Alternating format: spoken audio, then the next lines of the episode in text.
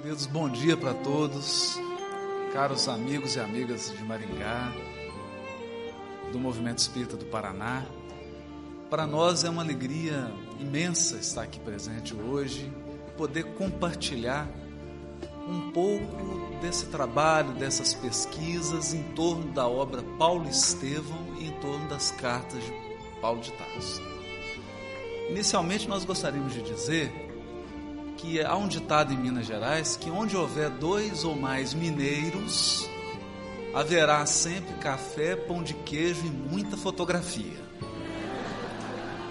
Porque é do espírito mineiro essa essa, essa interação. Né?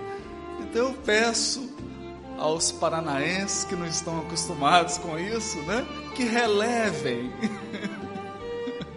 essa característica, mas tudo isso é fruto, na verdade, de carinho.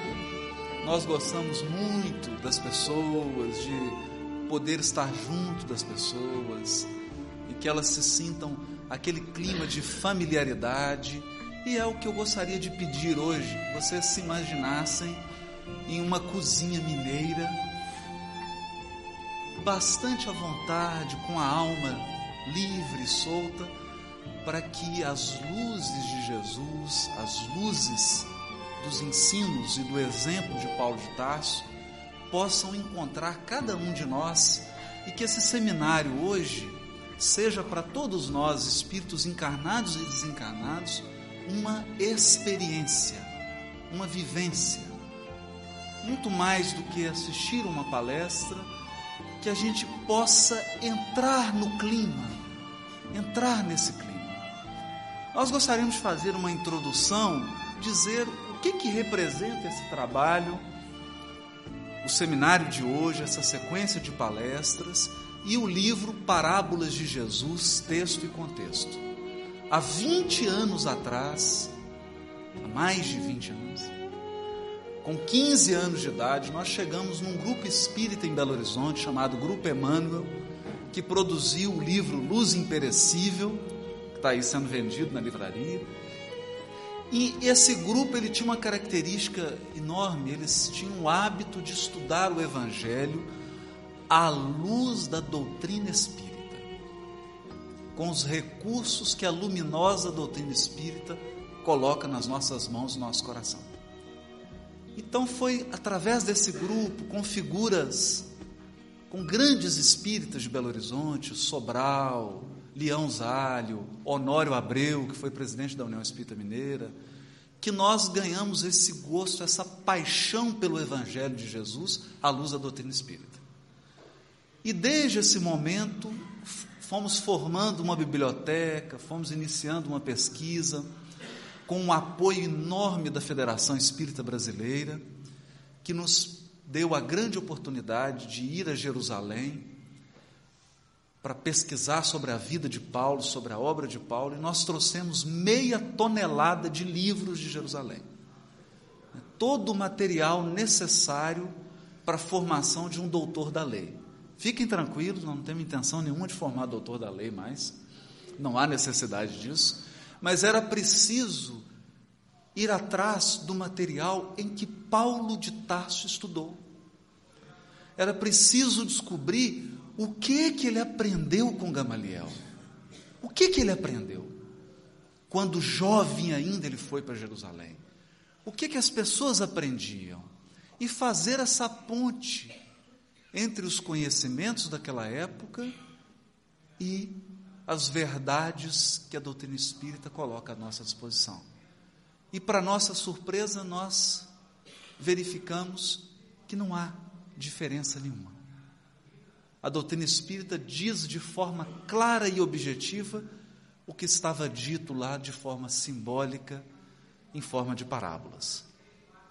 Hoje, essa é uma das bibliotecas mais completas que existe sobre o tema, fora mais de 4 mil obras sobre cristianismo que temos nessa biblioteca. Em razão dessa pesquisa, fomos convidados pela Federação Espírita Brasileira a fazer a tradução do Novo Testamento e hoje, atualmente, nós estamos traduzindo as cartas de Paulo. Por isso, o seminário de hoje, eu peço assim a caridade e a bondade de todos, porque aqui será. Já viram aqueles programas de que a pessoa fica cozinhando? Faz de suja, pega farinha, e aqui põe uma medida, né? Então, nós vamos fazer a receita hoje. Que a espiritualidade superior nos proteja, para que no, no final o prato saia adequado. Né? Porque estamos sob a emoção profunda de estar traduzindo as cartas de Paulo. Sob a emoção de descobrir nas cartas de Paulo o pensamento do próprio Cristo, evidentemente vestido com a cultura, com a linguagem da época. E o livro Parábolas de Jesus é também uma tentativa de viajar para aquela época, de fazer uma grande viagem e sentir aquele ambiente em que Jesus andou, em que ele viveu e ensinou, para que criemos na comunidade espírita o hábito de conversar como irmãos sobre os ensinos de Jesus. Não é discutir, não é debater no sentido pejorativo, de impor ideias, não há uma ideia melhor do que a outra. Nós aprendemos com os nossos irmãos judeus que as escrituras têm 70 faces, então quando você interpreta de um jeito é apenas uma face, não existe a interpretação. E o gostoso é trocar impressões. Por isso, a Federação Espírita do Paraná proporcionou esse site parábolasdejesus.com.br, onde nós vamos poder conversar sobre as parábolas, sobre os ensinos de Jesus. Então peço a todos, por favor, sobretudo aos jovens, nós estamos fazendo um convite direto. Entrem, façam comentário, deixe a sua interpretação, faça pergunta, vamos interagir, porque através dessa interação o espírito do Evangelho vai poder brilhar, vai poder envolver a todos nós. Em torno dessa mensagem imperecível, desse, como diz Kardec, desse código moral universal, todos vamos poder dar as mãos, entrelaçar os nossos corações na construção de um mundo melhor. Hoje, agora, começa a construção do mundo de regeneração e cada um de nós pode colocar, nem que seja uma pedrinha, na medida das suas forças. Então, para convidar a iniciar essa viagem rumo àquele mundo, eu trouxe um texto, porque nós vamos precisar voltar. Voltar hoje à época de Paulo, que não é a nossa época. Imagine um mundo sem celular, sem internet, sem avião, sem carro, sem luz elétrica, sem geladeira, sem micro-ondas. Não é para desanimar ninguém, não. Só para lembrar como era. Como que as pessoas conversavam? Como que as pessoas exprimiam as suas ideias, os seus sentimentos? Era do mesmo jeito? Não era. Então eu vou fazer uma brincadeira. Imaginem que daqui a 500 anos alguém assista o DVD da Federação Espírita do Paraná, na própria FEP, que vai estar lá, mais ampliada ainda. Assista esse DVD, Cartas de Paulo, Temas Centrais. E no início desse seminário, ele leia um texto. O texto diz o seguinte: Alguém sabe me explicar, num português claro e direto, sem figuras de linguagem, o que quer dizer a expressão no frigir dos ovos? Vamos explicar. Quando comecei, pensava que escrever sobre comida seria sopa no mel, mamão com açúcar. Só que depois de um certo tempo, da crepe, você percebe que comeu gato por lebre e acaba ficando com a batata quente nas mãos. Como rapadura é doce, mas não é mole, nem sempre você tem ideias. E para descascar esse abacaxi, só metendo a mão na massa. E não adianta chorar as pitangas, ou simplesmente mandar tudo às favas. Já que é pelo estômago que se conquista o leitor, o negócio é ir comendo mingau pelas beiradas, cozinhando em banho-maria, porque é de grão em grão que a galinha enche o papo. Contudo, é preciso tomar cuidado para não azedar, não passar do ponto, encher linguiça demais. Além disso, deve-se ter consciência de que é necessário comer o pão que o diabo amassou para vender o seu peixe. Afinal, não se faz uma boa melete sem antes quebrar os ovos.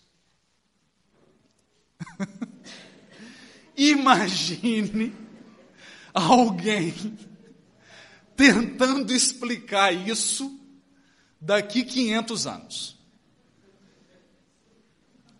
Um teólogo, um linguista.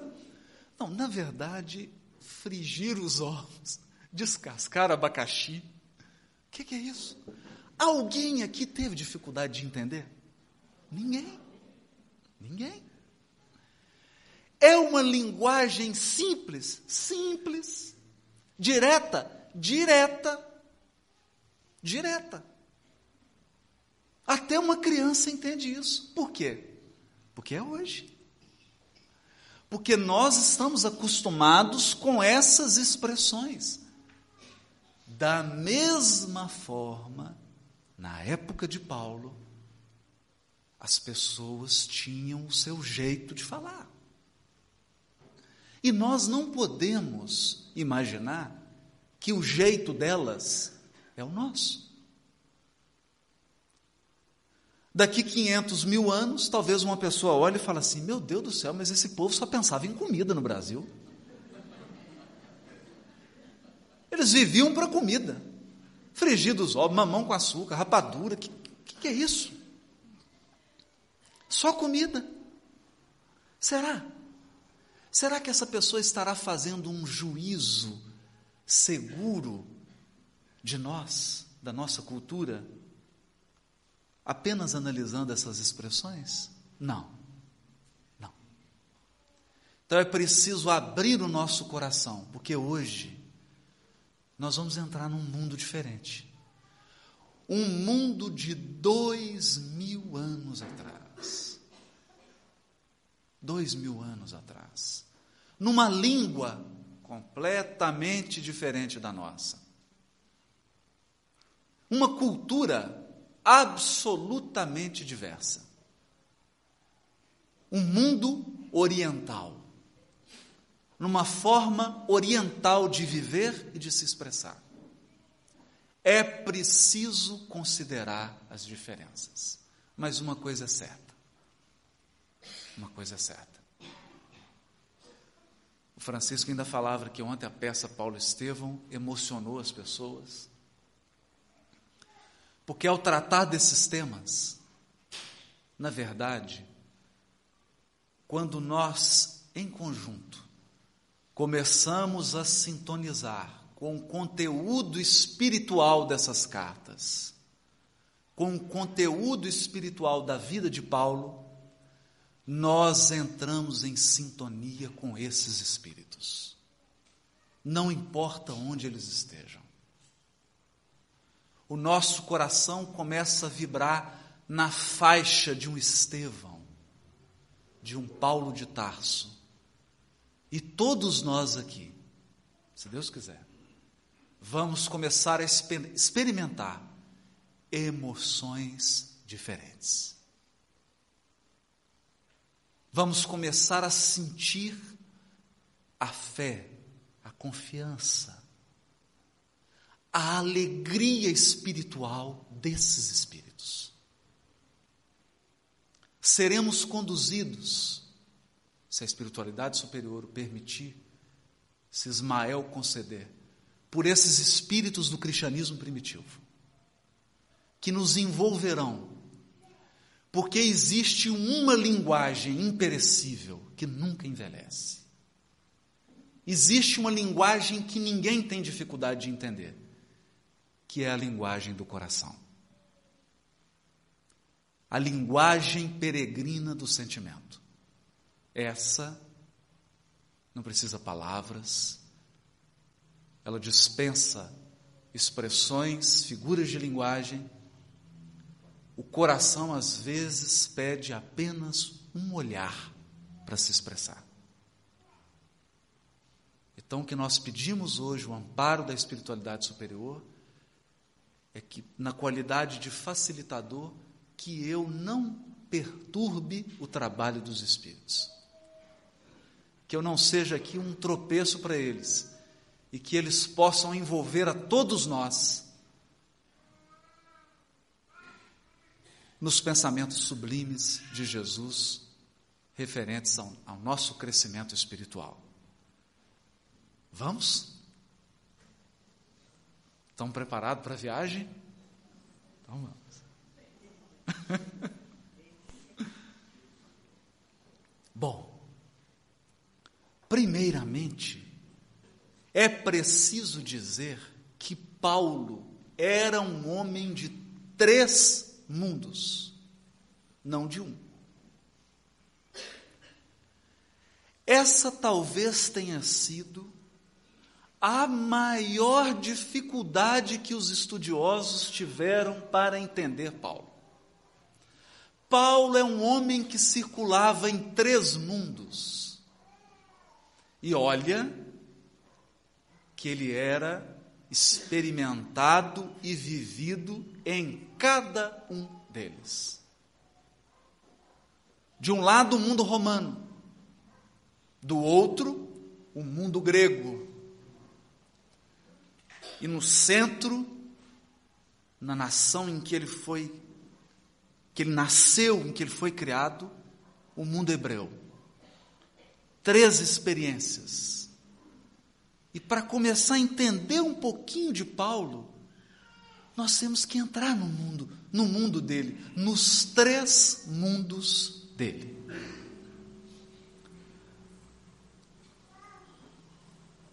Não preocupem em ler o texto agora, não tenho essa preocupação, porque esse, esse estudo de hoje vai ser levado para o site. E lá no site, junto com parábolas de Jesus, todos vão poder ler esses textos, ler a bibliografia, fazer comentários sobre o seminário, deixar uma impressão, e eu peço a todos Cada um que pelo menos acesse cem vezes.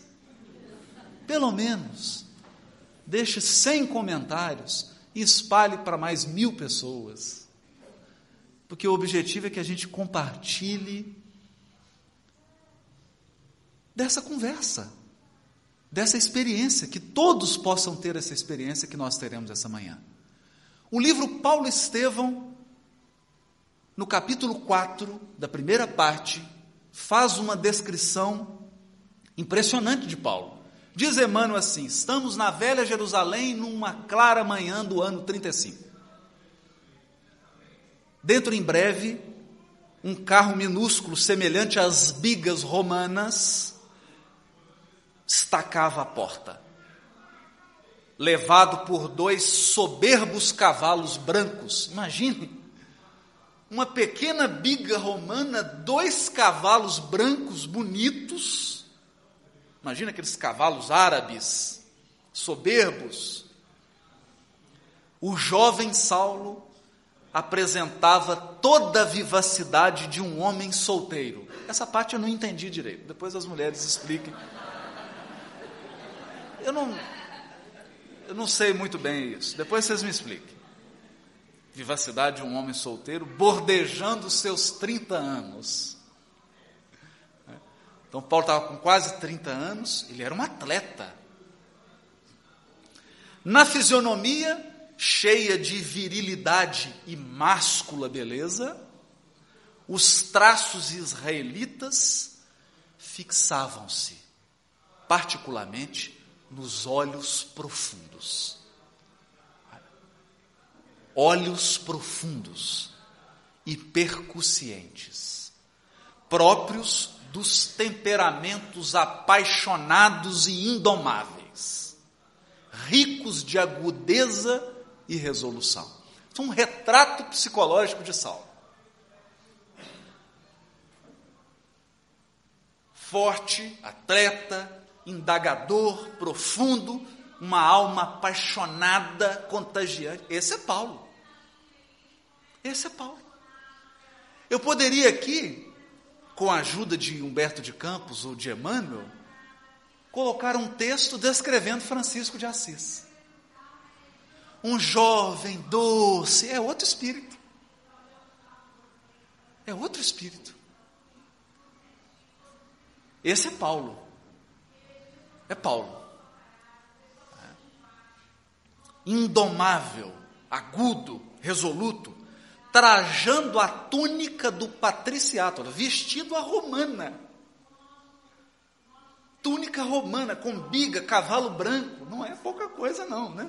Se fosse hoje, seria assim, numa Mercedes, não é?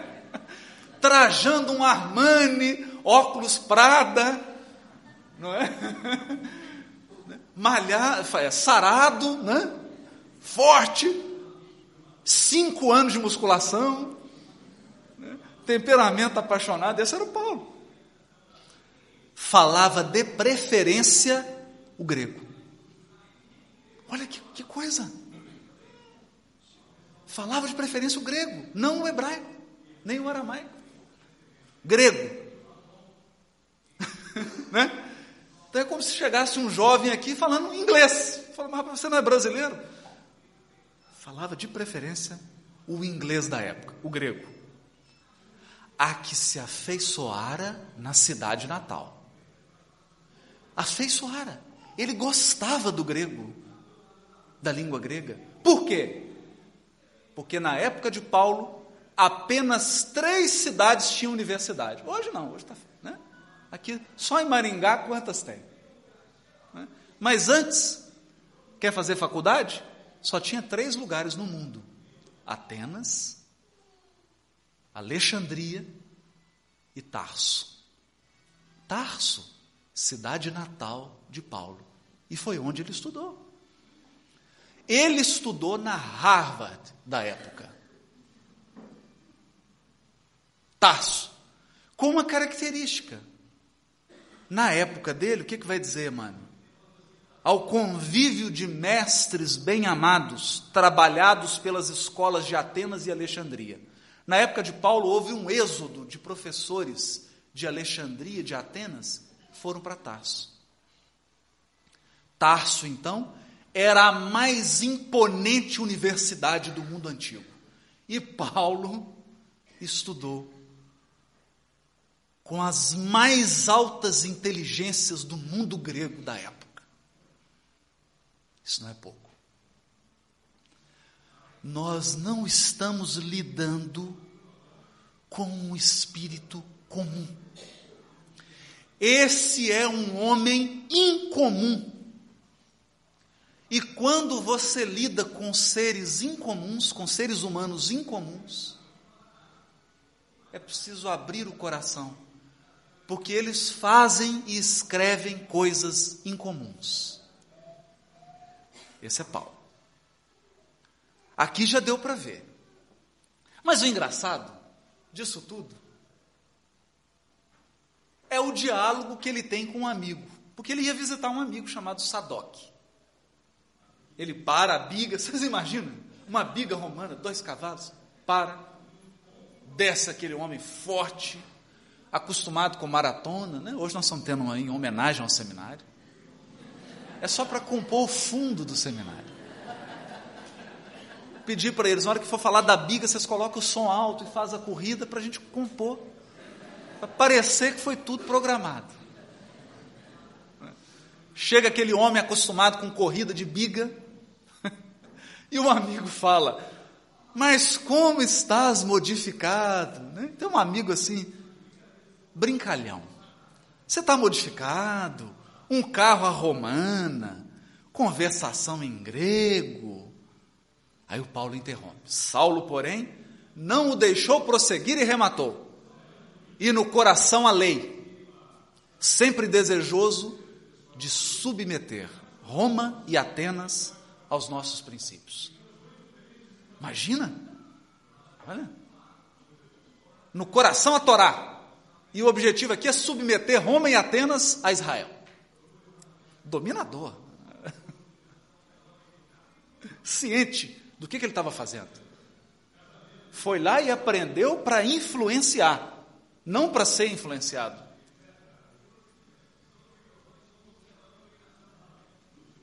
Talvez já pressentindo a grandiosa missão de universalidade que o aguardava. Aí o amigo falou: sempre o mesmo homem. Tinha uma resposta pronta para tudo, né? raciocínio rápido. Exclamou o amigo com um sorriso franco. Aliás, eu posso apresentar um complemento às suas próprias explicações. Aí já começa a brincadeira. A biga é indispensável as visitas a uma casinha florida na estrada de Jope. E a conversação grega é necessária aos colóquios com uma legítima descendente de Issacar, nascida entre as flores e os mármores de Corinto. Sempre as mulheres. Biga, cavalo, túnica do patriciato, falando o inglês da época, tudo para conquistar o coração de Abigail, para impressionar uma descendente da tribo de Issacar. Porque as tribos em Israel são como os estados no Brasil. Minas Gerais, Paraná. E essa tribo, esse estado de Israel, que é Issacar, a maioria dos habitantes não viviam em Israel, viviam no mundo grego, na Grécia, especialmente em Corinto. Muitos deles já nem falavam mais o hebraico, falavam o grego que era o inglês, a língua franca da época. Então o amigo aqui está fazendo um gracejo para dizer que tudo aquilo é para impressionar Abigail, e pelo jeito ele conseguiu. Pelo jeito ele conseguiu. Vamos falar, entrar um pouquinho, um pouquinho nisso. Quase dois mil anos depois. França, Paris. Médium desconhecido. Quem dita uma mensagem? Paulo, vírgula, o apóstolo. É assim que ele assina a mensagem. Paulo, o apóstolo. O Espírito Paulo. E ele diz assim: gravitar para a unidade divina. Tal é o, objetivo da humanidade. Olha, nessa frase, nessa frase, é aqui que eu digo e me permitam a emoção. É aqui que a gente percebe o quão abençoada é a doutrina espírita, porque nessa frase Paulo resumiu todas as suas cartas. Esse é o tesouro que a doutrina espírita tem e está oferecendo para todas as pessoas que quiserem entender. Gravitar em torno da unidade divina. O que, que o Paulo está dizendo? Quando você olha para baixo, eu tenho grego, romano, Israel, muçulmano, está tudo dividido. Porque as línguas, as nações, são escolas, são experiências. Mas à medida que nós vamos evoluindo espiritualmente, nós vamos gravitando em torno da unidade divina. E Deus reúne em si a perfeição. Deus traz em si tudo de bom. Tudo de bom. Por isso que o nosso objetivo é ascender a caminho da luz, como dizia o teólogo Teilhard de Chardin, tudo que sobe converge. Tudo que sobe converge. Eu não sou tão brilhante assim, mas poderia fazer uma paráfrase. Tudo que desce diverge. Então, quando nós estamos dividindo, estamos brigando, estamos criando cisão, pode saber que você está descendo. E rápido. Deus sabe para onde. Subir é entrelaçar. Subir é somar. A experiência e as virtudes que todo mundo tem.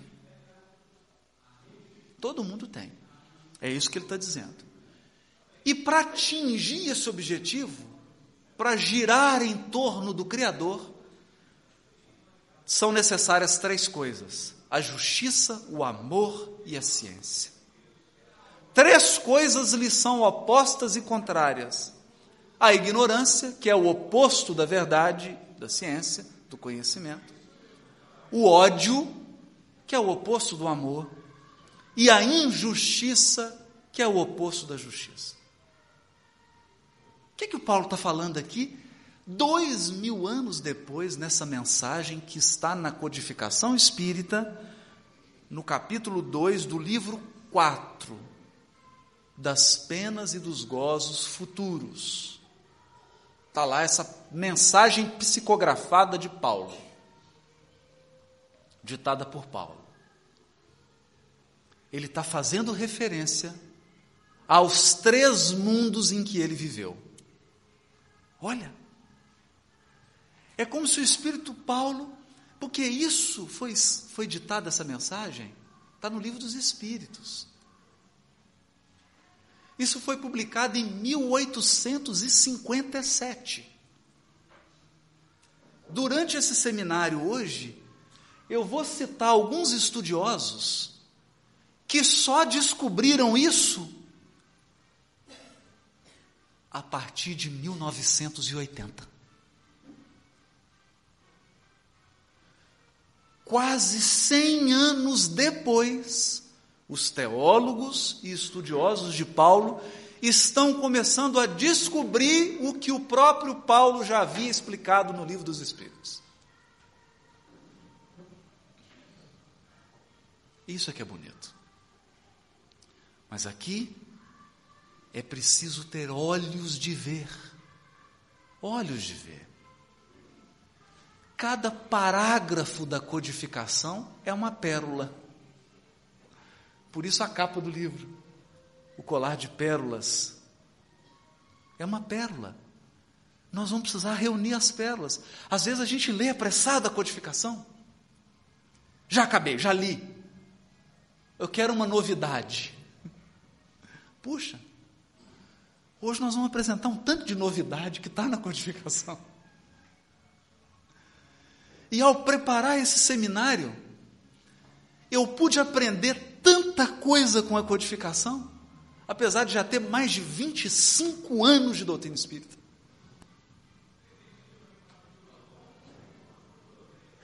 Me senti com vontade de matricular no curso de iniciação ao Espiritismo e começar a estudar tudo de novo para ver se eu aprendo coisas novas.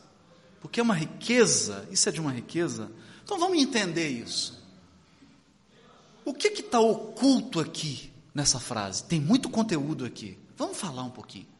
Vamos viajar para o mundo de Paulo. Imagina que você está dois mil anos atrás. O que, que você encontraria? Roma. Vamos começar por Roma. Sem regressão de memória aqui, por favor. Que nós não temos equipe aqui de assistência espiritual. Depois alguém começa a passar mal aqui, nós vamos passar perto. Sem regressão. Só lembrar e voltar. Roma.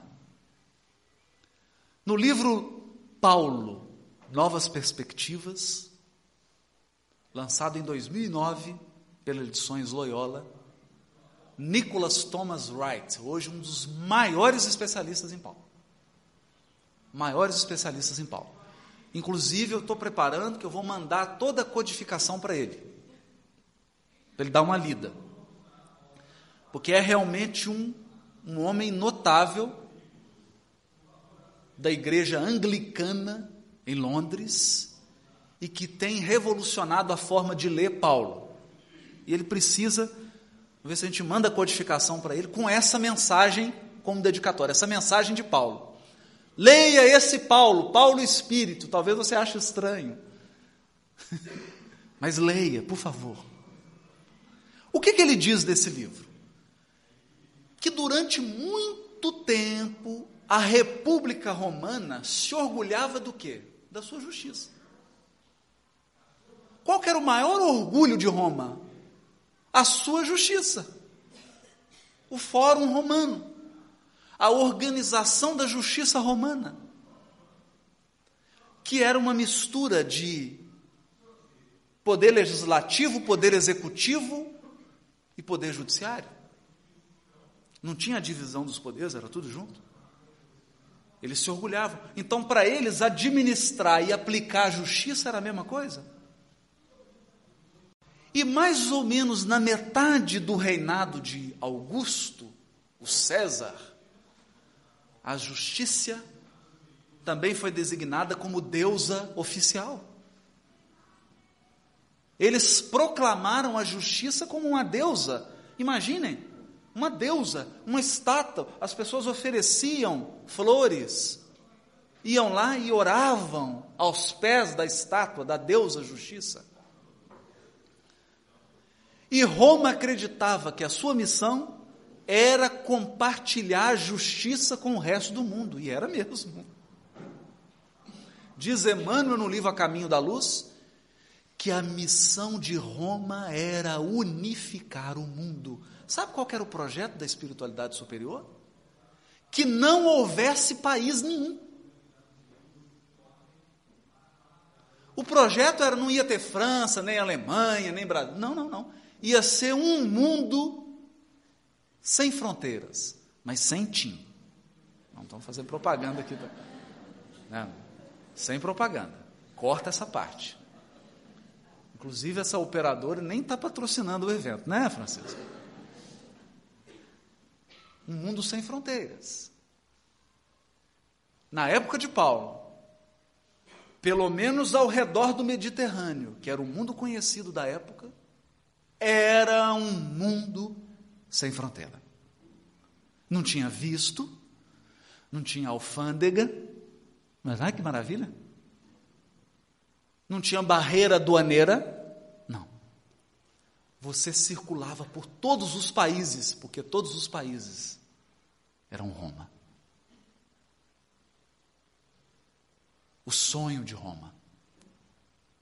Diz Emmanuel que Jesus mobilizou pleiades de espíritos, centenas de reencarnações, dezenas e dezenas de missionários para quê? Para unificar o mundo.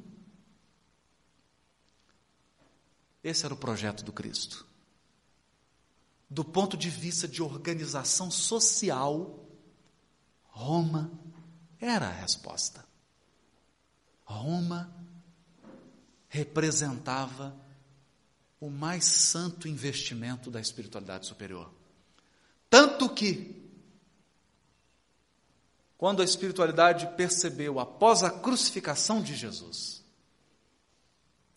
que Roma representava mais um perigo do que uma bênção, decidiram extirpar Roma. E aí diz Emmanuel assim: muitas lágrimas foram vertidas no mundo espiritual, inclusive ele, que era senador romano. Inclusive ele que ajudou a construir, e contra os outros. Quantos outros que estão hoje no movimento espírita? sendo chamados hoje novamente à unificação, à união, aproveitando a sua experiência de Roma. Mas dessa vez, queira Jesus, sem cair, sem comprometer. Então, essa era a missão de Roma: levar a justiça, levar a ordem, a paz, a paz social. N.T. Wright vai dizer ainda: a liberdade, a justiça, a paz e a salvação. Salvação? Eu achei que salvação era só mensagem evangélica. Não. Roma pregava para os povos que ela dominava que a missão de Roma era salvar. Salvar quem? Os povos da barbárie salvá-los da desorganização em que eles se encontravam. E esses eram os temas imperiais que se podiam encontrar nos meios de comunicação do velho mundo. É claro que no velho mundo não tinha internet, não tinha banner, não tinha ônibus para colocar propaganda, não tinha novela da Globo, mas tinha o quê? Estátua, moedas, poesias, cânticos, discursos, e tudo que nós pegarmos de Roma, o que está divulgado lá? Qual que é a mensagem que está divulgada nesses materiais? Liberdade, justiça, paz, salvação. E o anúncio desses temas voltava-se naturalmente para a pessoa do imperador, que implantava e garantia essas realidades, que podiam ser chamadas de Evangelion, isto é, a boa notícia, o evangelho. O quê? Sim. Evangelho é uma palavra grega e significa boa notícia.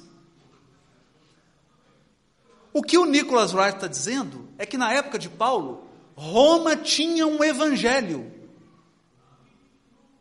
E ela pregava esse evangelho no mundo inteiro. Qual era o evangelho de Roma? Nós somos a justiça, a paz e a liberdade, e nosso Deus é o imperador. E as pessoas eram obrigadas a cultuar o imperador como se ele fosse um Deus. O culto ao imperador. Como que vocês acham que Paulo encarava isso?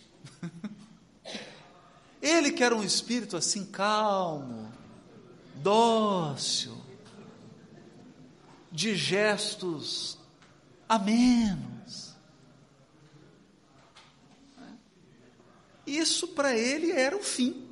Adorar um homem, para a cultura dele, isso era idolatria. Cultuar um homem, um imperador, e esse foi o grande erro de Roma foi ter depositado nas costas de um homem a missão de Roma. E esse homem, o imperador, acabou se embriagando de poder. Acabou se embriagando de orgulho, de vaidade, de egoísmo, e começaram os desmandos que são características de todos os ditadores. Desmandos, claro perderam o espírito da República Romana. E uma das coisas que Paulo a todo momento vai fazer, e essa é uma dica para ler Paulo, é contrapor o Evangelho de Jesus e o Evangelho de Roma. No Evangelho de Roma, qual que é o reino? É o Império Romano. Quem que é Deus? É o César. Quem que tem que ser adorado? O imperador, Ave César. No Evangelho de Jesus, onde que está o reino? É o reino dos céus. Quem que é um, o imperador? É Deus. Quem que tem que ser adorado? O Criador. É diferente. É uma oposição drástica. E é uma das razões pelas quais Paulo era constantemente apedrejado. Ele era apedrejado por se contrapor a esse delírio romano, que era o delírio de endeusar seres humanos. Essa é Roma. Da Espanha à Síria, vocês imaginam? Todo mundo tinha conhecimento de Roma, sabia por que, que Roma existia, o que, que Roma fazia e quem eram os responsáveis por Roma. Nesse contexto de ideologia imperial, o culto ao imperador era a religião que registrava o mais rápido crescimento no mundo de Paulo o mundo mediterrâneo oriental. Qual que era a religião que mais crescia no mundo de Paulo? O culto ao imperador. Era a maior religião da época, vocês imaginaram isso? Isso hoje fere a nossa sensibilidade, não fere? Vocês imaginam um país cultuando um presidente ou um, um Imagina, nós já tivemos as experiências, essa experiência. Até hoje há alguns que querem isso, mas fere a nossa sensibilidade. Na época de Paulo, isso era comum. Isso era comum. Essa é Roma. Esse é um dos mundos de Paulo. Vamos para o seguinte: Grécia. Grécia. Se Roma era o exército, se Roma era o poder, se Roma era a economia, era a justiça, era a organização social, a Grécia era o cérebro do mundo antigo. Falar em inteligência, em razão, em conhecimento, era falar da Grécia. E Roma naturalmente, os romanos não eram bobos, dominaram a Grécia e a mantiveram intacta. Absorveram todo o conhecimento do mundo grego. Esse era o segundo mundo de Paulo. Além de Roma, tinha a Grécia, com seus filósofos, com as suas teorias, algumas malucas, algumas estranhas. Mas era também um mundo que viu nascer Sócrates, Platão, Aristóteles, e Paulo conhecia a cada um deles. Estudou todos esses textos no original. Lia a literatura filosófica da época.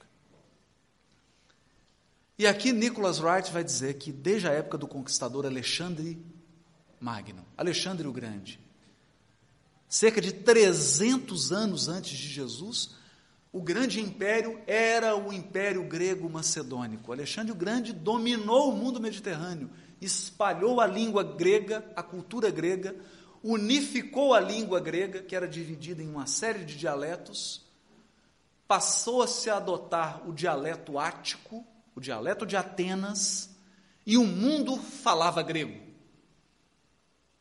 Você poderia ser de qualquer nação, mas se você falasse grego, você se comunicava com qualquer pessoa em qualquer lugar do mundo.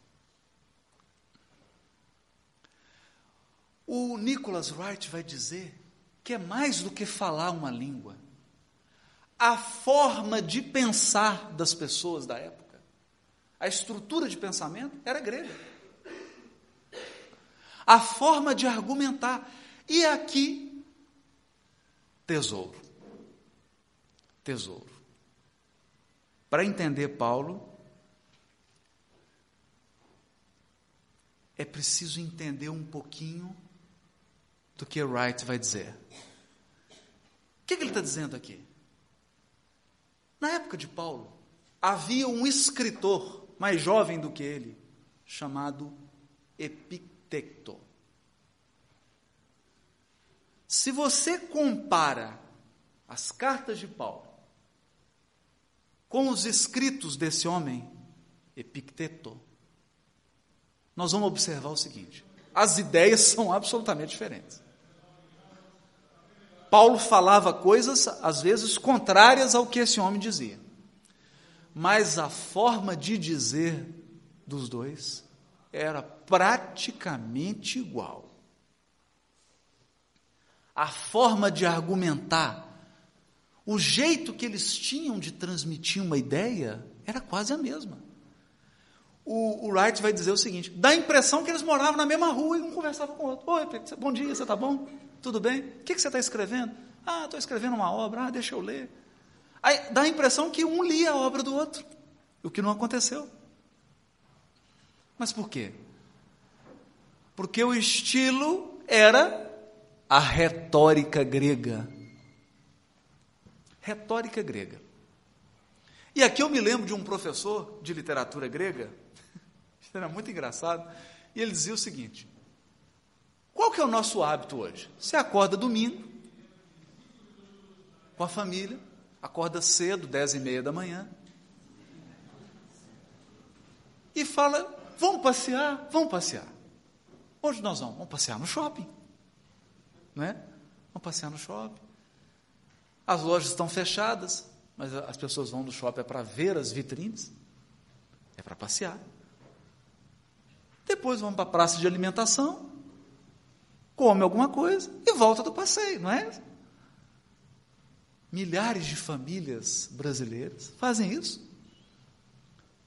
E vamos confessar, é irresistível. É um passeio irresistível. E na época de Paulo, na Grécia, qual era o passeio? Acordava a família cedo, vamos passear. marido virava para a esposa, vamos passear? Vamos passear. Então imagina o Francisco, grego, acordava, chamava sua esposa, que tem um nome grego, Eleonora, já tinha esse nome grego, e falava para ela, Eleonora, vamos passear, vamos, vamos, pega os meninos, vamos passear. Qual que eu passei? Ia para a praça grega, e lá, naquele teatro grego, ao ar livre, eles iriam assistir a uma peça ou a um discurso de algum filósofo grego. Vocês imaginaram? Imaginaram? Uma criança de sete anos, papai, ele fala bem, né? Você viu aquela passagem retórica dele, papai? Como é que ele virou? Eu vi, filho, anota isso. papai, você viu como que ele gesticula? Como que ele emendou? uma palavra na outra, essa era o. Lá em Belo Horizonte, próximo da rodoviária, sempre para alguém, o sujeito para com a caixinha, o microfone, alguma coisa, e para fazer alguma mágica maluca, e eu não sei, parece que essas pessoas têm um magnetismo, não sei o que, que é. Você começa a falar, eu vou pegar a cobra, vou tirar o pelo dela, vou fazer um remédio, esse remédio cura câncer, e começa a falar, daqui a pouco tem uma roda. As pessoas viram roda. Ou às vezes uma caixinha, escondendo, faz qualquer coisa, né? É um artista de rua. E as pessoas param em volta. Na Grécia Antiga, parava alguém no meio da rua e começava a fazer um discurso. Se alguém fizer isso hoje, você vai assim, é louco. E parar no meio da rua e começar a falar os três mundos de Paulo. Roma, Grécia, Israel. Aí daqui a pouco tem uma roda aqui em Maringá para ouvir isso, imaginem. Pois essa era a Grécia. Porque era isso que eles apreciavam. O intelecto, a oratória, a retórica, a inteligência, o raciocínio filosófico. E Paulo aprendeu tudo isso com os maiores professores do mundo antigo. Por isso que Abigail não resistiu. Imagina a lábia que esse homem tinha. Imagina. Não é? Chega dois cavalos brancos, biga romana, aquela túnica do patriciado, falando um grego. Até os sogros, né? chegou e aquela retórica conquistou todo mundo. Conquistou a família inteira, inclusive Abigail. É. Foi treinado para isso. Esse era um dos mundos de Paulo. O mundo grego. Mas. Aí tá vendo? Tem, é hoje.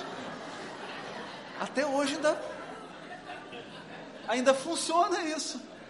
Pode ver que está cheio de gente lá de short com camisa. Né? E hoje, curioso, que a pessoa fala isso e as pessoas saem correndo.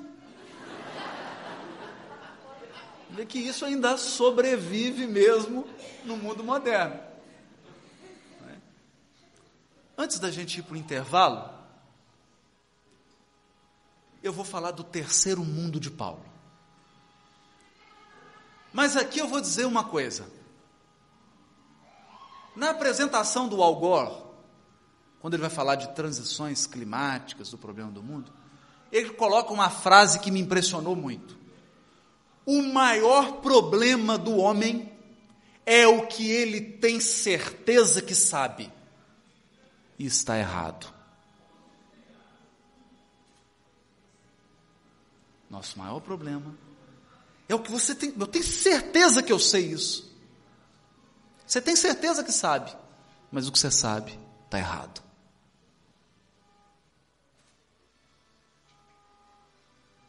Depois de 20 anos estudando o Velho Testamento, aprendendo hebraico, tive a oportunidade de ir a Jerusalém. Na Universidade Hebraica de Jerusalém. Após ter sido orientado por um rabino de Belo Horizonte e ter encontrado com um dos maiores intelectuais estudiosos do judaísmo fora do ambiente judaico, que é o padre Pierre Lenhard. E ele me dizia assim: quando você colocar os pés na Universidade Hebraica de Jerusalém, entenda uma coisa. Você não sabe nada do que é o mundo hebreu. Eu achei aquilo um exagero. Você não sabe nada. Esqueça tudo que você sabe, porque você vai penetrar num mundo muito diferente do mundo ocidental. Você foi educado, foi formado no mundo greco-romano. Brasil é colonização dos portugueses. Portugal é um país da Europa. A Europa é um mundo greco-romano. Então você entende de Roma, você entende de Grécia, o mundo hebreu é algo sui generis. Abre o coração. Abre o coração. E hoje eu penso, e é verdade. O maior problema é o que você tem certeza que sabe e está errado. E hoje, o que nós vamos trazer aqui sobre esse mundo é uma visão tão diferente. Olha. É uma visão tão original do que, que é o mundo hebreu, que numa conversa com um rabino ele me disse assim: Eu vou te dizer uma coisa. Eu não vou dizer o nome do rabino para não comprometer a, a comunidade, nem a sinagoga. Mas ele me disse assim: 95% dos judeus hoje que vêm à sinagoga não sabem o que, que é o povo hebreu não conhecem a própria cultura. Porque eles nasceram em outros países, foram criados. A maioria nem fala hebraico, mas não sabe nada. Vem aqui por causa do culto, mas não entende nada da própria cultura. Não, vocês imaginam. Se nem eles entendem, imagina a dificuldade para nós.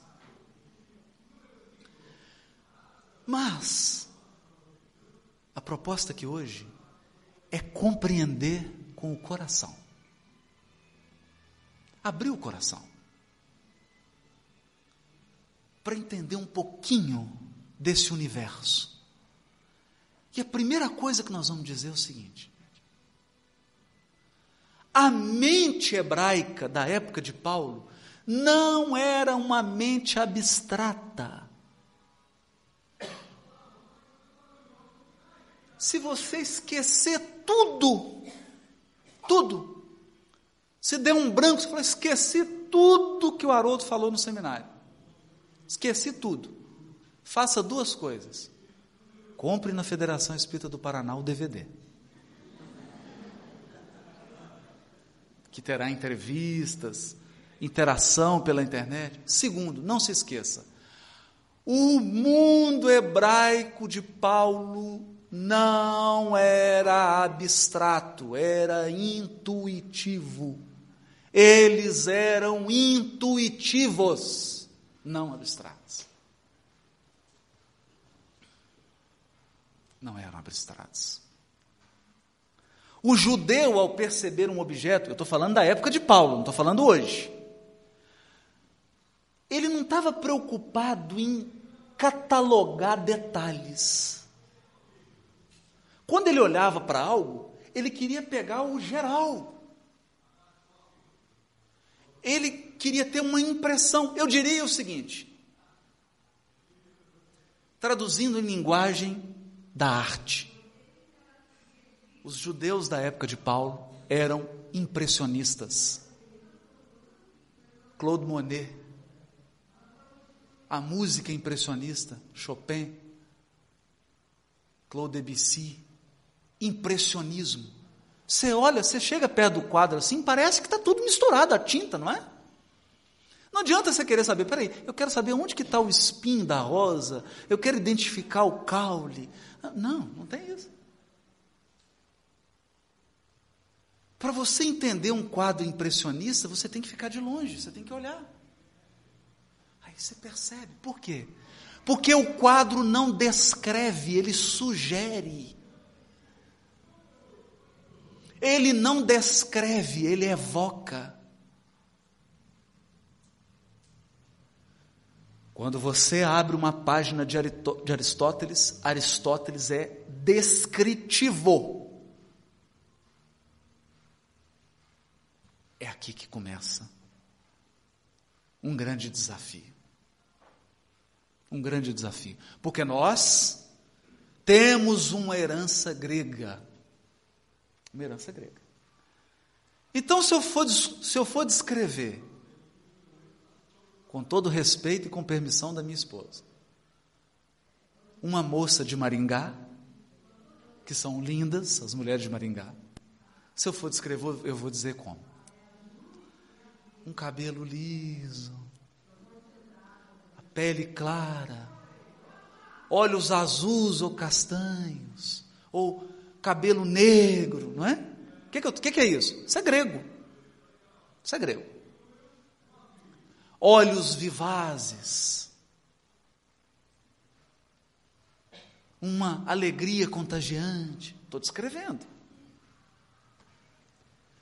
Se eu pedisse para um judeu descrever uma moça de Maringá, ele diria assim: uma cabrita, uma gazela ligeira. Era assim que. Uma gazela. Meu Deus, onde que ele tira? Se você fizer isso hoje, com a esposa dá separação por justa causa. Não é, Francesa? Isso, isso aí não tem jeito. Chegar um negócio desse no fórum, até o juiz fala, não, isso aí não tem jeito. Não tem. Isso aí o senhor tá, tem que dar separação, isso é justa causa. O senhor chamou sua mulher de cabrita. Para eles era elogio. Era elogio. Por quê? Porque ele não estava descrevendo, ele estava evocando. Então, para dizer que a amada era alegre, era sorridente, para dizer que ela enchia o ambiente de graça, ele olhava para uma cabrita saltitante e falava: É uma cabrita. Ele não está. Quem está preso ao detalhe é você, ele está. Ele é intuitivo. Ele é intuitivo. Salmo você vai lá no recanto, tem um bode. Não é brincadeira, não, gente. Tem um bode lá no recanto. Umas ovelhas todas. um chifre grande, enorme, virado, e ele é bravo. Você chega na ponta assim, começa a olhar para as ovelhas, não importa que você seja de outra espécie, ele é ciumento. Ele já logo vem na cerca, começa a dar cabeçada, né? E aquele chifre forte. Como que eles marcam o território? Batendo o chifre no outro. Qual que é o bode que vence? O que tem um chifre mais forte. O que levaria o salmista a dizer: Deus é o chifre da minha salvação. Esse negócio de chifre hoje não é bom. Não é algo bom hoje de ser tratado. É algo que tem que ser evitado. Na época, para dizer que Deus é forte, que Ele é a força, eu falo que Ele é um chifre. Olha, é difícil você tomar um espírito que tem 100, 200, 300 encarnações no mundo grego, romano, e colocar ele para ler um texto hebraico. Ele se atrapalha todo. Porque mas não, é, mas não é possível isso, chifre. Mas o que, que ele quis dizer com isso? Que Deus é um chifre? Eu não estou entendendo, interpreta. Não... não adianta você vir com a sua mente grega.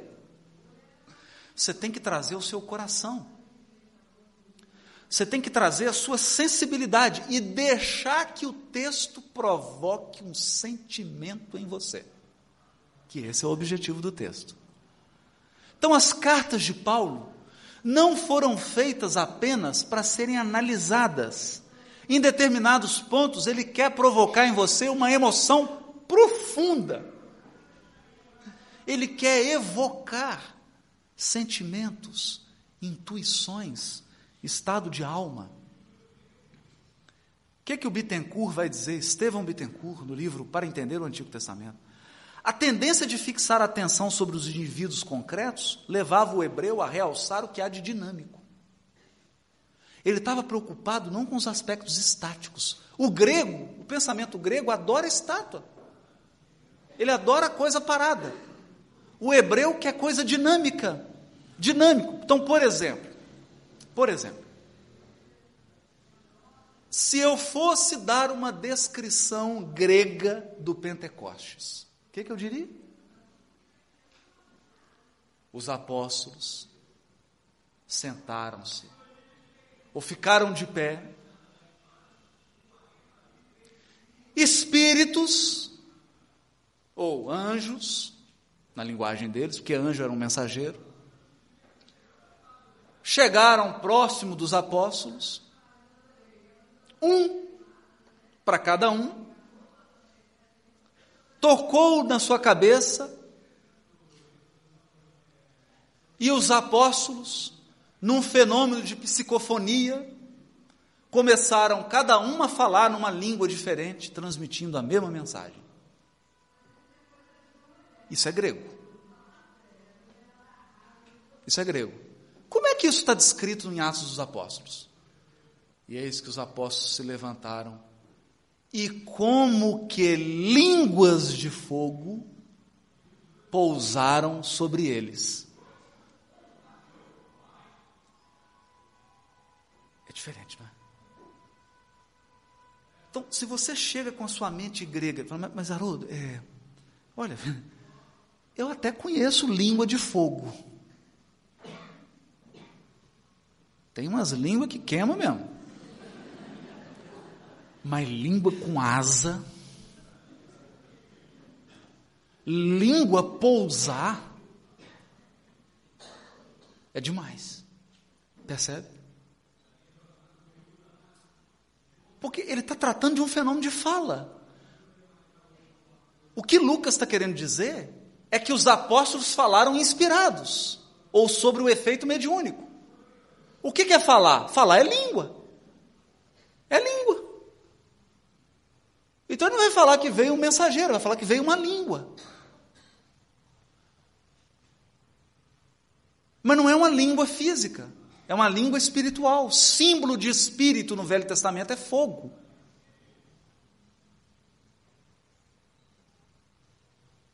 E como vem do mundo espiritual, pousa. Porque quem que vive lá em cima? É ave. Parece maluco, mas é assim. Você tem que olhar para esse texto como um quadro impressionista. O problema, o problema, e é isso que dá dó, é que a, a gente vê às vezes a pessoa abrindo esse texto e lendo ao pé da letra. Literalmente, achando que tem uma linguinha mesmo com asa batendo. Imagina uma língua voadora de fogo, pousa em mim. Você não sabe se é pomba. Coisa? Ou quando Jesus foi batizado por João Batista, e eis que um, uma voz em forma de pomba, você fala, meu Deus. Então tem gente que imagina mesmo que Deus veio com a asa, batendo a pom, não, uma pombinha voando, branca. Literalmente. Esse é o maior desafio ao se lidar com o mundo hebreu, que é um mundo que evoca, é o mundo da imaginação, da imagem. Imagem. Imagem. Não da análise, da intuição, da evocação. E para a gente ir para o intervalo, último slide.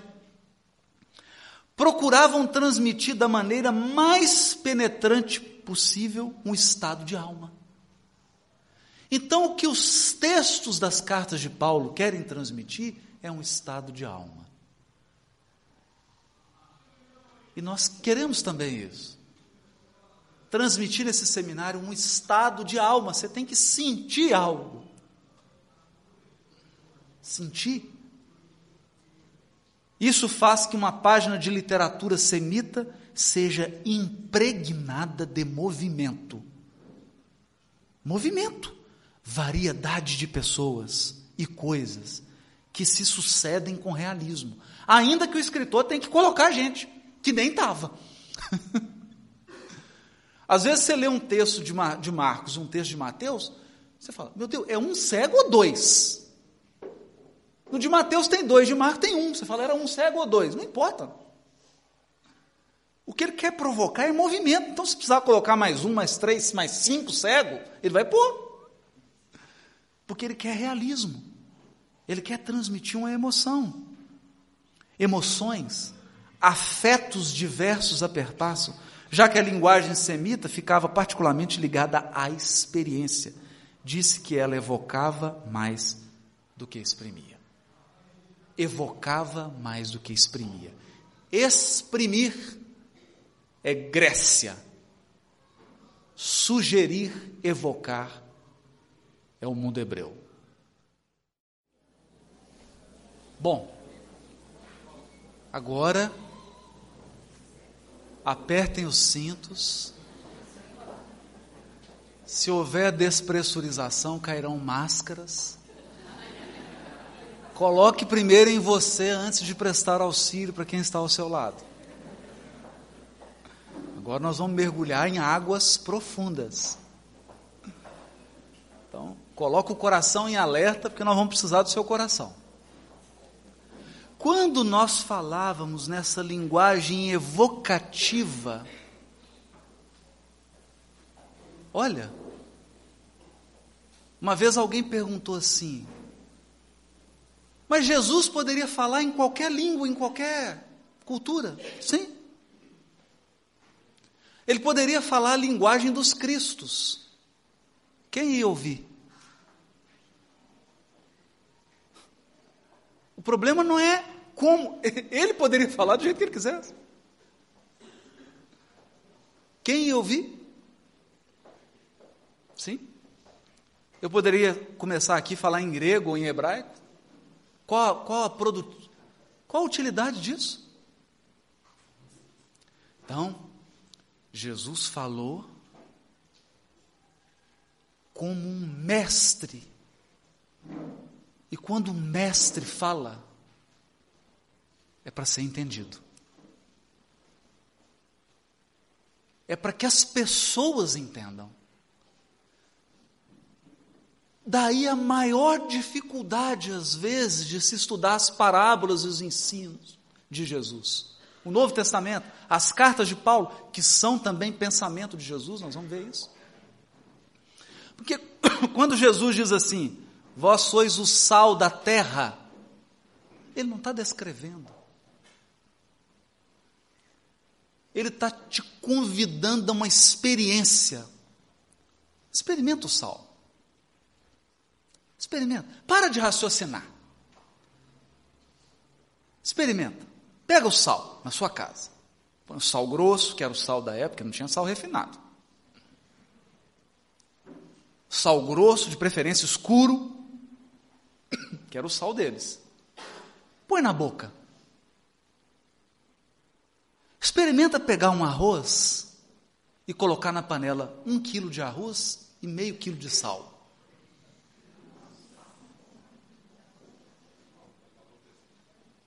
Não é? Entendeu? Por que, que tem pouco espírita no mundo? Porque espírita é sal. Basta um para transformar o bairro em que ele mora.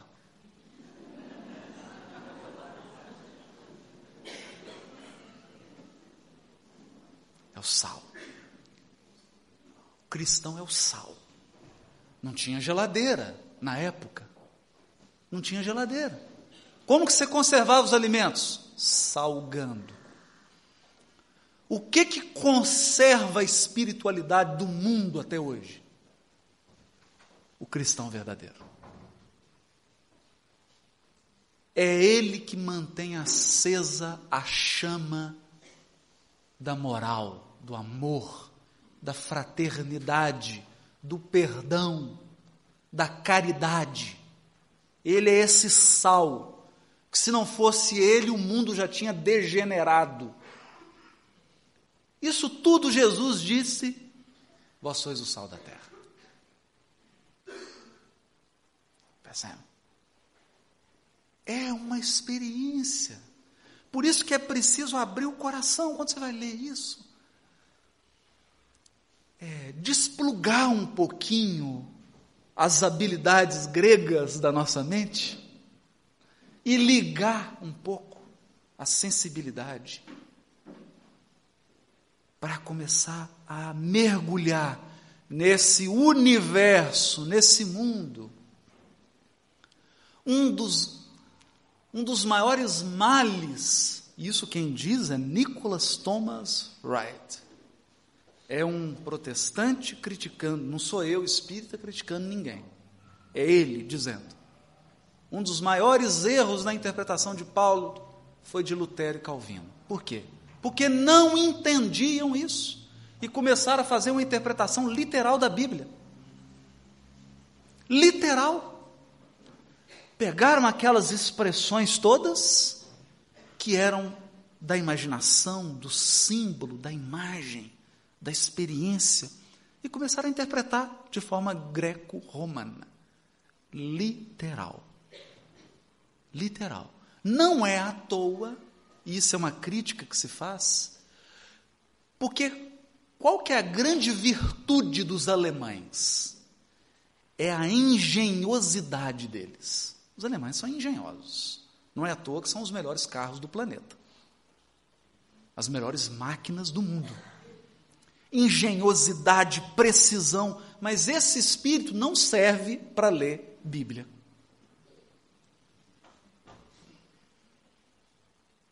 Não é assim. Não é assim. E a maioria das teologias, dos teólogos, dos movimentos, nasceram e se sustentam na Alemanha. A ponto de Pierre Lenhart ter dito: Ei, calma, Jesus não nasceu na Alemanha, nasceu em Jerusalém. né? Não que nasceu em Jerusalém, claro, nasceu, sabe onde ele nasceu? Belém. Jesus falava de Jerusalém, não de Berlim. É outra cultura, é outro universo. Outra característica forte disso aqui. Forte. e que me impressionou profundamente, talvez tenha sido o maior impacto em Jerusalém. Sexta-feira à noite, numa noite de lua nova, quando a lua nova desponta, é festa em Israel, é a celebração da lua nova. Eu fui para o Muro das Lamentações, chego lá e encontro um senhor, já velhinho, rodeado de rabinos em torno dele, e eles estavam estudando a passagem de Caim e Abel. Parece surreal. Né? Porque o que nós fazemos sexta-feira à noite? Imagina você ligar para o seu amigo e falar, fulano, tem um programa hoje bom. Chama o pessoal, nós vamos lá para casa. Ah, vamos confraternizar, vai ter pizza. Não, vamos estudar a passagem de Caim Abel. Como é que é? vamos sentar numa roda lá, vamos, né? A parábola do trigo e do joio. Ah, que beleza, vamos, né? Você quer que leve alguma coisa? Não, traz alguma coisa. Mas o que mais me impressionou, esse senhor mais velho conduzia. Então ele dizia assim: Fulano, interpreta. Aí ele falou: Não, porque é isso. Aí trazia uma interpretação. Aí o outro ia falar, começava a falar, ele: Para, para, para, para. Mesma interpretação? Não, não. Outra interpretação. Outra. Aí a pessoa ficava desconcertada, ele passava a vez. Aí o outro, não, é isso, isso, trazia uma interpretação. Muito bom, muito bom, isso mesmo. E assim, toda interpretação tinha que estar embasada num texto. Não era só chutar, não. Não era chute. Você tinha que trazer uma interpretação nova e justificar sua interpretação com outro texto. E foi maravilhoso, porque depois de 50 interpretações diferentes da mesma passagem, ele me solta assim: a Torá tem 70 faces. Se você teve uma interpretação, você viu uma face, um ângulo. É apenas um ângulo, porque um ponto de vista é apenas a vista de um ponto. Por isso nós temos um programa no mundo espírita, programa de educação, que está estimulando o quê? O estudo em grupo a dinâmica do aprendizado em grupo, onde quem conduz a dinâmica do estudo não está preocupado em catequizar as pessoas. Olha, está aqui o livro dos Espíritos, eu interpreto isso, decora aí, repete comigo. É isso, isso, isso. Você decorou, você aprendeu? Não. Eu quero ouvir. Eu quero estimular quem está participando do grupo a falar. E quando a pessoa falar, escuta. Escuta. Escuta. Aqui ainda no café, Leonora nos contou uma história que o Raul Teixeira narrou que o espírito de Camilo uma vez fez uma experiência com ele. Pegou um assunto e falou para ele: Nós vamos abordar isso hoje de 100 ângulos diferentes. E ele ficou assustado. Que trazia um ângulo, depois trazia outro, depois. Tra... Imagine. Imagine. Imagine eu de frente com um elefante e você de frente para as costas dele. E eu pergunto: o que, que você está vendo?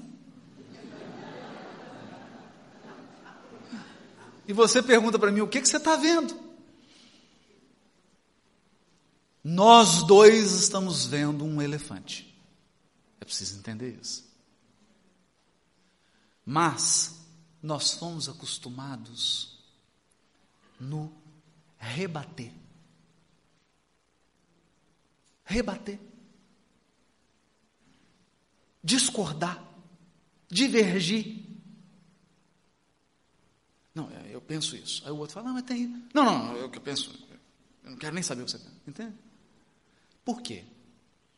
Porque o mundo grego ensinava as pessoas curso de retórica. O mundo hebraico ensinava as pessoas o curso de escutatória. A Federação Espírita do Paraná vai implementar esse programa aqui, o curso de escutatória. É um curso de quatro meses, né, Paulo? Uma vez por semana, oito horas, a programação, é todo sábado, oito horas, para ensinar as pessoas a escutarem. Porque, estou brincando, mas o Rubem Alves diz isso. Não se ensinam nas escolas a escutar. A gente não sabe escutar. Não sabe escutar. E escutar é um segredo. Sabe por que é um segredo? Porque às vezes a pessoa está te dizendo algo da mais absoluta importância, mas ela não sabe se expressar. E você vai ter que ser um artista para captar o que ela está dizendo, esquecendo a forma. Ela está tentando te dizer algo, mas ela não está conseguindo. E o dom de escutar é ir. É o que Jesus fazia. É o que Jesus fazia. A pessoa às vezes vinha conversando, falando uma coisa com ele, e ele fazia uma pergunta direta. Porque ele, ele escutava a alma, não a fala. Não a fala. As esposas vivem dizendo isso para os maridos, mas a gente não escuta. Elas falam assim: é, bem, eu vou no supermercado hoje comprar não sei o quê. Aí você fala, ah, que hora que você vai? Compra isso para mim. Errado. É, errado. Resposta errada. Você não escutou. Bem, eu vou no supermercado hoje às 9 horas da manhã. Ah, tudo bem, então você abastece o carro que está sem gasolina. Tem, resposta errada. Dizem elas que o segredo é o seguinte: Bem, eu vou ao supermercado hoje, 9 horas da manhã. Ô oh, meu amor, você quer que te acompanhe? ah.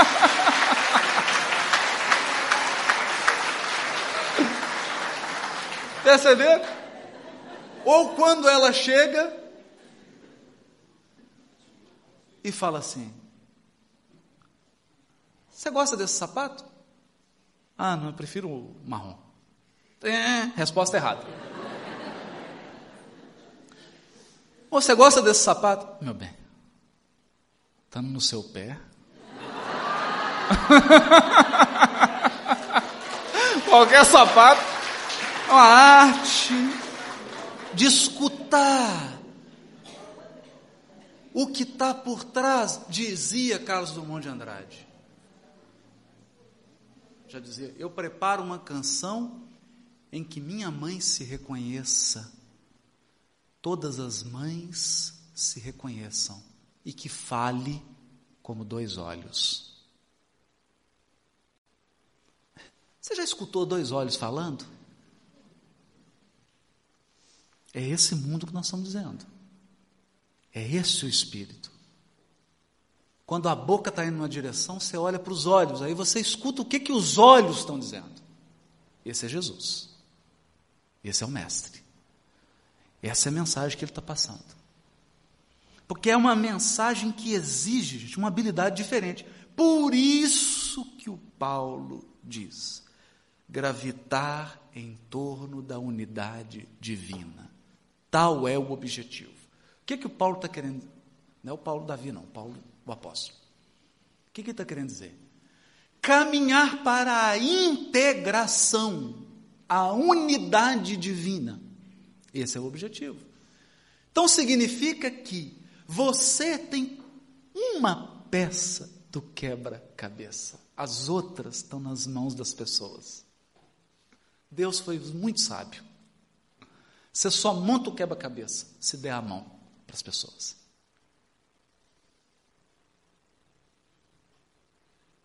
Só no conjunto. É só na fraternidade, na troca respeitosa e amorosa que nós vamos montar os quebra-cabeças. É só assim. Na união. Três coisas são necessárias: justiça, ciência e amor. Então é preciso esse senso de organização, de preparação, de planejamento? Claro, essa é a experiência romana. É preciso um raciocínio analítico, saber fazer cálculo, calcular, ponderar, precisa. Mas tem uma outra habilidade que nós andamos esquecendo. E que é a habilidade que a Bíblia desenvolve. A função do povo hebreu era desenvolver uma habilidade. Qual? A habilidade de sentir. Sentir. Uma obra extraordinária. Abraham Joshua Herschel escreveu um livro chamado Profetas. E ele diz assim: Eis o apelo contínuo presente nos profetas. O Deus simpático ao ser humano, preocupado com a dor e o sofrimento, clama por justiça e outorga redenção. Convoca o humano a ser simpático ao seu patos pelo ser humano. Para Herschel, o objetivo do ser humano é cuidar da humanidade como Deus o faria. Deus necessita do humano para que este possa realizar a redenção. Profundo isso.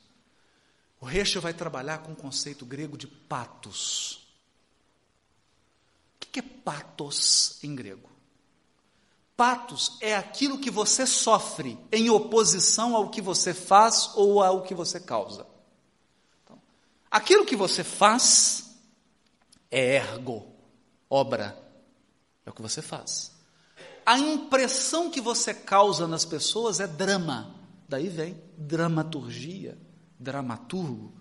E o que você sofre? A ação que você sofre é patos. Daí vem patologia, que é o estudo daquilo que você sofre no seu organismo. O que que o Heschel está dizendo? Ele propõe uma maneira de compreender os profetas do Velho Testamento ele diz o seguinte: o que é um profeta? O profeta é alguém que experimentou o patos divino. Ele sentiu dentro dele uma ação divina. E movido por essa ação, ele falou. Ele falou. E ele dá um exemplo. Dá um exemplo lindo. Profeta Oséias. Profeta Oséias vai se casar. E ele se casa com uma prostituta. E ela tem filhos, não necessariamente dele. E ele cuida desses filhos, até aí, sem problema, mas ela o abandona. E aí, nesse momento de angústia, isso na linguagem simbólica do Velho Testamento, é claro. Né? Ele se volta para Deus. E Deus diz para ele: Está vendo, Oséias? Agora você está sentindo o que eu sinto. Porque Jerusalém para mim é uma esposa mas ela me abandonou, Oséias. Me abandonou para se entregar a, a outros deuses. Você está sentindo agora, Oséias, o que eu sinto? Você está sentindo agora o que é ser abandonado? O que não, o que é não ser correspondido, Oséias? Está sentindo isso? Pois bem, com esse sentimento agora eu quero que você vá lá e pregue para Jerusalém. É claro. É claro que nós não estamos falando de um Deus sujeito a paixões humanas, pelo amor de Deus. Não é isso. Nós estamos querendo dizer que a Bíblia é uma proposta de sentimento. Quando você tem contato com o texto, é para você sentir algo a ação divina. E agora nós vamos explicar isso. Capítulo 3 do livro Boa Nova. Jesus está em Jerusalém e um sacerdote o procura. Galileu, que fazes na cidade? Passo por aqui para implantar o reino de Deus. O sacerdote, que é isso? que Galileu é? Reino de Deus? O que, que você acha que é isso? O reino de Deus é a obra divina no coração dos homens.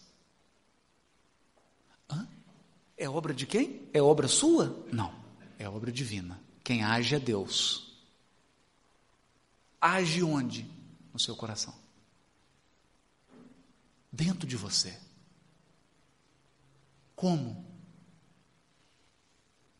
Aperfeiçoando, burilando os nossos sentimentos. Essa é a obra divina chamada Reino dos Céus. Obra divina no coração, nós sofremos a ação do Criador. Não estou entendendo ainda. Capítulo do livro Boa Nova, passagem de Nicodemos. Depois que Jesus conversa com Nicodemos, Tiago procura Jesus. Fala, mestre, eu entendi que o senhor falou sobre a reencarnação, sobre o resgate, mas olha, pelo que o senhor explicou, toda vez que tiver um assassino, vou ter que ter um assassinado. Porque se o sujeito está assassinando hoje, ele tem que resgatar, amanhã ele tem que ser assassinado. Então, o mundo vai viver sempre no clima do escândalo. Aí Humberto de Campos diz: Jesus percebeu a profundidade da objeção, objeção e fez uma pergunta para ele: Tiago, como se dá o processo de redenção na lei mosaica? Essa todo mundo levanta a mão. Como se dá? Como é que é a redenção na lei de Moisés? Olho por olho, dente por dente. O Tiago, na lei está escrito: olho por olho, dente por dente. E Jesus vira para ele: até tu, Tiago. Até você.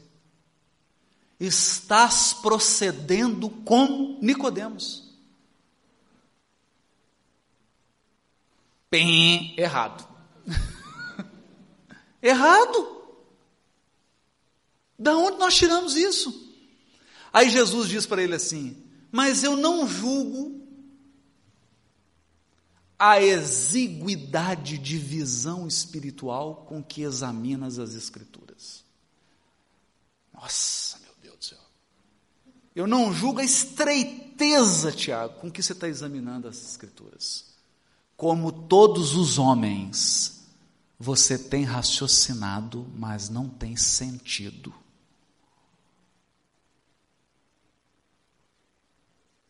O que, que Jesus está dizendo para ele? Deixa a Grécia de lado.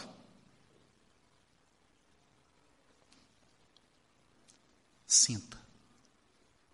E aí pergunta para ele: Não observaste, Tiago, que o primeiro mandamento da lei é amar a Deus sobre todas as coisas? Amar a Deus sobre todas as coisas. Como pode alguém amar a Deus aborrecendo-lhe a obra?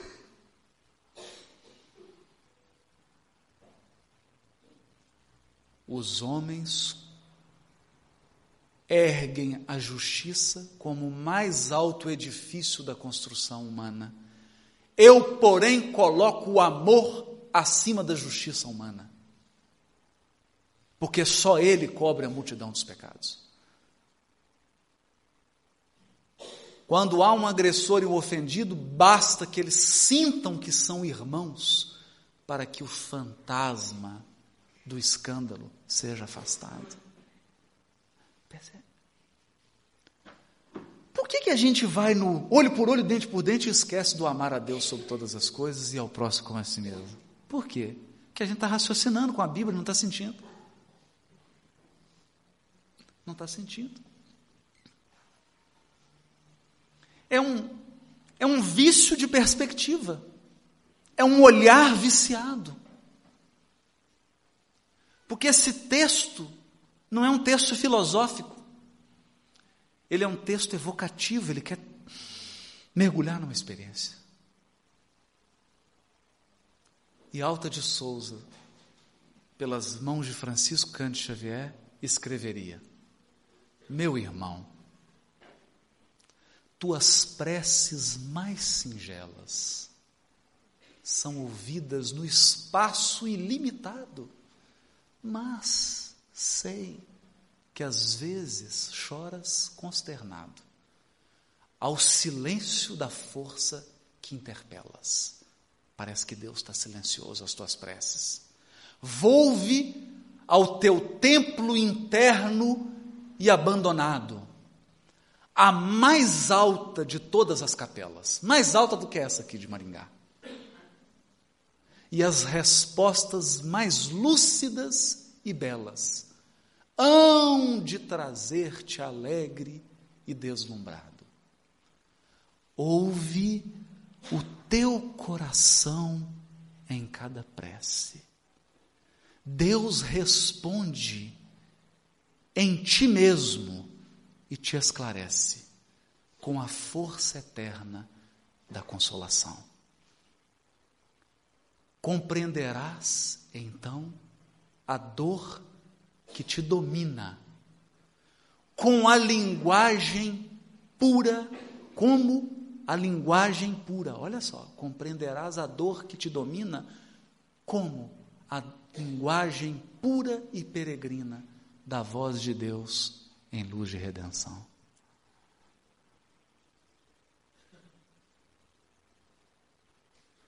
Às vezes, por não compreender um tanto de coisa, Deus manda a professora dor. E é a professora dor que começa a falar com a nossa alma, na sua linguagem pura e peregrina. Pura, pura. Porque quando a gente está sofrendo, parece que a nossa escuta se amplia ao infinito. Você começa a ouvir mil vezes mais do que antes. A linguagem da dor, pura e peregrina. Peregrina porque ela vai mudando. Hoje ela está em você, amanhã está no Paulo, amanhã está no Francisco, amanhã está no Mar. Vai mudando. Mas Deus responde onde? Quando você para e faz aquela prece, você está angustiado. Você faz aquela prece, sincera. Você acha que Deus vai se materializar aqui e falar: Oi, tudo bem, meu filho? O que está pegando? É assim? Não.